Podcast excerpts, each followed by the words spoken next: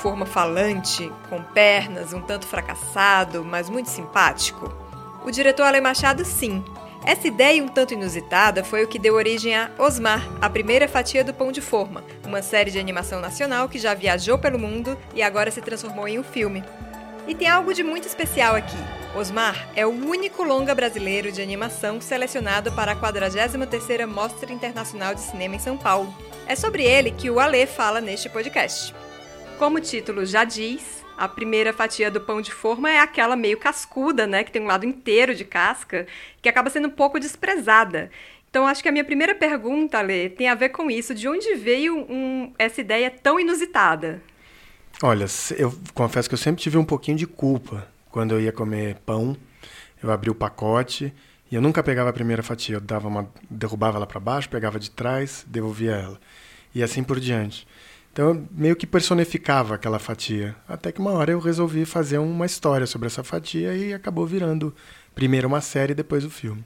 O Osmar, tadinho, ele é desses personagens meio fracassados, né? Que tenta muito e sempre dá errado, mas também é muito simpático.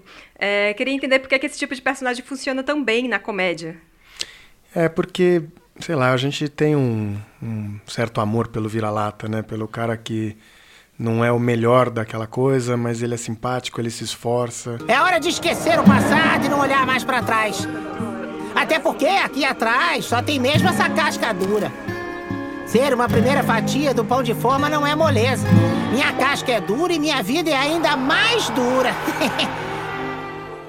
Principalmente no Brasil, a gente tem uma ligação a, a, a, quem tenta e quem é simpático. Né? Eu acho que o melhor do Osmar é a gente poder se identificar nele, né? Porque tem muito de mim no Osmar, entendeu? Eu acho que quem assiste também pensa assim, poxa, eu também tento tanto, e às vezes as coisas não acontecem. Mas o mais legal é tentar de novo. Então, você falou desse personagem, né, fracassado. Queria que você contasse um pouquinho da história que você preparou para ele nesse longa. Então, o, como a gente já tinha essa, esses 52 episódios, é, a série já tinha sido bastante assistida na TV Cultura, a gente foi líder de audiência, etc. É, a gente imaginava, logo no começo, quando a gente começou a produzir, a gente estava na metade da segunda temporada. Então a gente falou, poxa, mas a gente vai fazer um outro episódio daqui para frente. Então a gente voltou à história e fez como que o Osmar conheceu o Steve, como ele saiu da cidade dele, porque ele é natural de desde Jundiaí, e ele chega em Trigueirópolis, que é a cidade grande. Então a história é essa, assim, ele chegando na cidade grande, o primo dele que é o Oscar, que é uma fatia do meio do pão, ele é um ator semi-famoso, e o Osmar chega lá tentando evitar trabalhar com o primo, mas quando ele não consegue mais, ele, ele vai lá pedir emprego e ele vai trabalhar no mundo da televisão.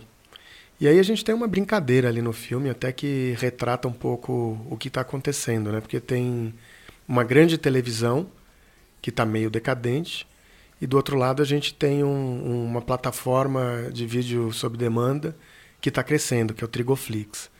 Então essa briga entre uma uma TV que é a Milk TV, a TV Leite TV, e a Trigoflix a gente acompanha pelo, pelo, pelo olhar do Osmar. É, e é curioso, né, que a gente começou na televisão e agora o Osmar está indo para a Amazon, que é um lugar onde tem um, é, o vídeo sob demanda. É divertido. Eu confesso que eu fiquei muito surpresa com a quantidade de trocadilhos relacionados com a palavra pão e com o universo da panificação. Queria entender, na verdade, de onde vem a inspiração para essas, essas piadas. Você vê no seu dia a dia, sai anotando possíveis piadas. Muito vem. Depois você treina a cabeça para isso, você começa a fazer isso. Assim, minha mulher já não aguenta mais quando eu faço esse tipo de trocadilho.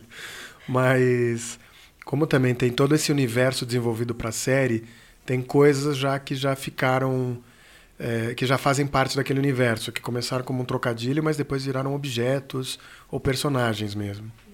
Ou brincadeira com nomes de atores, né? Tem a Angelina Jolie, o Brad Pitt é, e assim por diante. Ou coisas como ferment pizza, que eles comem fermento, é, sorvetrigo e assim por diante.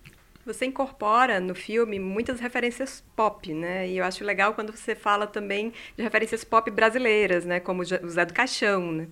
É, por que para você é tão importante trazer esses universos para dentro do seu universo? te, isso é um, meio que um vício, assim. Todo o trabalho que eu tenho, o Bugiganga, que foi meu primeiro filme, tinha isso. As séries têm. O Amor da Trabalho, que foi uma ficção que eu acabei de lançar, também tem uma ligação com o universo pop bem grande. E aí não tem brasileiro, internacional, é, a gente mistura tudo mesmo. É, o Zé do Caixão é um cara que, assim, o primeiro curta que eu fiz, que foi a Lasanha Assassina, ele que apresentava. Então eu tenho uma ligação pessoal muito grande com, com o Mojica. Então colocar ele como Zé do Pacotão, né, que o pacote seria o caixão dos pães, é, foi um jeito até de homenageá-lo em outro universo. No Osmar, essas citações ficam ainda mais divertidas, porque além de fazer a citação, você transforma é, esse, essa, esse ícone do, do mundo pop no mundo pão. Então, por exemplo, os desempacotados vivos são os mortos-vivos. A gente tem na série um episódio que é o Baking Bread, que é o Assando Pães, que a gente tem também uma, uma citação na série, no filme. Enfim, então é, é legal ver como é que são essas coisas que a gente conhece muito bem no, no, nosso dia a dia, como é que seria no mundo dos pães. Queria que você falasse sobre a dublagem, né? Você tem o Márcio Smelling e o Leandro Hassum, né? Voltando para o filme. É, como esses dois, que já têm uma parceria muito famosa na TV, né? É, se traduzem no universo dos pães, né? Eu, confesso que, na verdade, eu até tive que me esforçar para identificar a voz deles, né? Entra logo, Osmar! Steve, por que, que a gente está falando baixinho? Tem certeza que essa reunião com o novo diretor foi marcada mesmo? Claro que sim, mas é que eu não quero fazer alarde. Olha isso aqui, é daquele filme. À meia-noite tirarei sua casca. Eu sempre quis conhecer o Zé do Pacotão. Sim, eles fazem um, fora um pouco do registro, né? É, eles entraram logo na, na primeira temporada, né? E eu confesso que os personagens se modificaram por causa das vozes deles. O Márcio, acho que fez um trabalho incrível para criar o Osmar. Eu acho que é uma das melhores vozes, não é porque é meu filme não, mas é uma das melhores vozes da, de animação brasileira é do Márcio, porque é incrível o que ele fez com a voz. Ele tem nuances, ele tem uns gritos muito agudos, mas mesmo assim se equilibra com aquele com aquela personalidade insegura do Osmar. Eu acho que ele deu muita personalidade para o Osmar. E o Leandro, que tem uma voz muito forte, né? Ele dublou o, o Gru no Malvado Favorito, nos três, no, nos três filmes da série, ele consegue também criar um outro registro e ele dá a cara do Steve, que é o cara malandro, que enrola o Osmar, que é meio que o alter ego ali do, do, do Osmar, é o complemento, né? É ele que faz o Osmar entrar na, nas frias que ele acaba entrando na série e na aventura do longa também. É, enfim, ter os dois juntos, assim, eles acrescentam porque primeiro que eles saem sempre do roteiro. Então, como a primeira coisa que a gente faz é gravar as vozes, então quando a gente chega para os animadores, os animadores têm uma personalidade muito consistente para fazer a movimentação.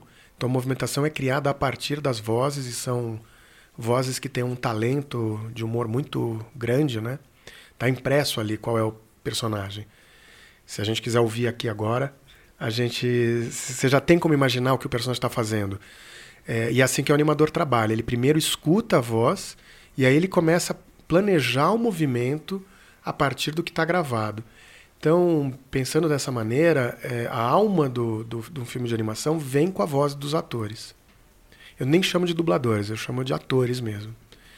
É, além disso, a gente teve a Monique Alfradique fazendo a Josie, o Rogério Morgado, que é um humorista, fazendo a voz do, do McGrand, que é o, um dos vilões lá do filme, e todos os dubladores e atores da série que, que, que ajudaram a compor essa, esse universo. Enfim, é, todos eles têm uma liberdade grande para chegar no estúdio e ler do, do jeito que quiser o roteiro, seguindo a direção, mas o filme ganha muita piada e muita agilidade e naturalidade com isso. Então, criança é um público muito exigente, né? Então, queria saber qual é o desafio de criar para esse público. É, você não pode deixar a peteca cair. Assim, a sensação que eu tenho nas salas de roteiro que eu trabalho é que a gente faz muito teste, né? Então a gente vê que quando a, quando está feito, você não pode ficar mais do que 10 segundos sem apresentar uma outra situação engraçada, outra piada, alguma coisa que prenda a atenção. Então é uma corrente. Passou um elo, vem outro, vem outro, vem outro, vem outro. Então assim, tem que ser extremamente dinâmico para você segurar essa atenção.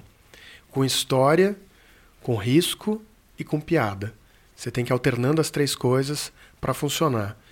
Não sei nem se é só uma coisa da criança também. Isso funciona para o adulto. Assim, as comédias que a gente trabalha lá também a gente sempre tem esse, esse olhar para não deixar a coisa desacelerar.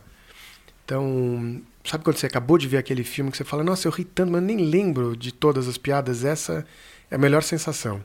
Sinal que o filme funcionou, porque tem tanta piada que você tem mais a sensação do que lembrar nominalmente.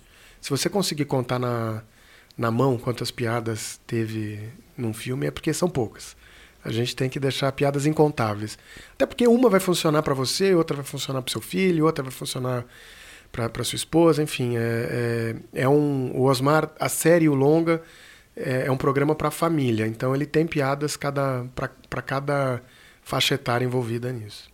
E você pode explicar um pouquinho sobre as técnicas de animação que você usa? É, é eu assisti o filme, né, e vejo ali, tem técnicas tem 3D, tem uma animação que parece mais tradicional, mas também entra manipulação de objetos reais, né? Fala um pouquinho sobre isso. Então, o longa, como ele é uma derivação da série, a gente quis manter o mesmo look que a gente tem né, na, na série, que são 52 episódios, né? Passou na, na TV Cultura e no, no Globo. E agora ele vai estrear no Amazon Prime. Então, é, não dava para fazer um, um, uma, um longa que fosse totalmente desvinculado da visualidade que a gente já tinha conquistado, com que o público já conhecia, né? Então a gente usou o mesmo design, mas evoluímos a animação. Então a gente usa a técnica de cutout, que é uma técnica de animação 2D digital, onde você manipula uns, uns bonecos já previamente animados também tem muita animação tradicional, usando o mesmo modelo, né? Então, que é desenhando frame a frame, depois passando a limpo. É, a cena de perseguição do final a gente usou 3D, então toda a cidade foi modelada para a gente deixar a, a, ação mais evidente. E assim como a série, sempre que tem alguma coisinha ali que quebra o, o universo de pães que, que a gente está inserido vendo o filme, a gente vê o que, que aquilo é na vida real. Então a gente vê uma primeira fatia de pão é, tomando banho, mas aí quando ela entra na, na xícara, a gente corta para uma cena real que é um, um, pão sendo chuchado dentro de uma xícara de leite. Então é, é essa brincadeira de, de ver como é que seria a vida das comidas, a vida do café da manhã. Muito obrigada, Lê, por essa conversa. O filme está em cartaz durante a 43ª Mostra Internacional de Cinema de São Paulo. Osmar, a primeira fatia do pão de forma. Um prazer estar tá, tá aqui, quero acompanhar de perto e em todas as sessões. E para você que está ouvindo, se quiser conferir mais do Osmar, você também pode assistir no, na Amazon Prime todos os episódios da primeira temporada. Obrigado pelo convite.